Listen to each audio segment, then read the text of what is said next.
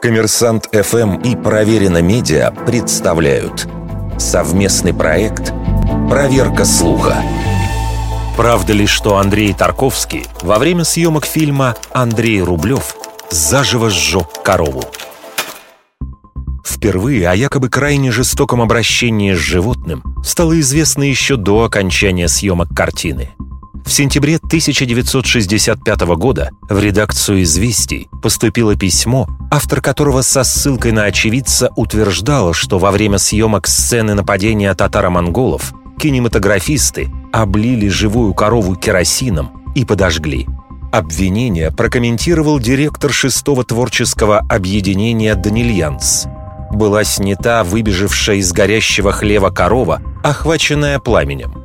Для этой цели была взята одна корова, сданная после съемки на бойню. Поджигали ли корову живьем, Данильянц не уточнял.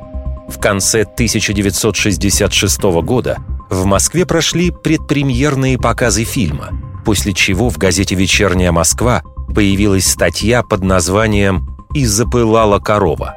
Автор сообщал, что по требованию постановщика во время съемок некой картины заживо сожгли животное. Ни название фильма, ни какие-либо иные подробности, прямо указывающие на Тарковского, в тексте не упоминались. Но сам режиссер понимал, что из-за слухов картину могут не допустить до проката. Публикацию в «Вечерней Москве» он назвал инсинуацией и пожаловался, что его ответ газета отказалась публиковать. В феврале 1967 года в интервью режиссер заявил «Мы не сжигали корову, она была покрыта куском асбеста». Версию Тарковского впоследствии подтверждали и другие члены съемочной группы, в частности, директор картины Тамара Огородникова, которая лично присутствовала на съемках. Обвинительные статьи и слухи она также связала с нежеланием некоторых людей допустить фильм к прокату – Таким образом, существуют доводы в поддержку обеих версий.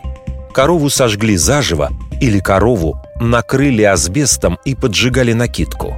Но хотя непосредственные свидетели того эпизода факт сожжения животного не подтверждают, все они были заинтересованы в том, чтобы избежать скандала, и фильм вышел на экраны.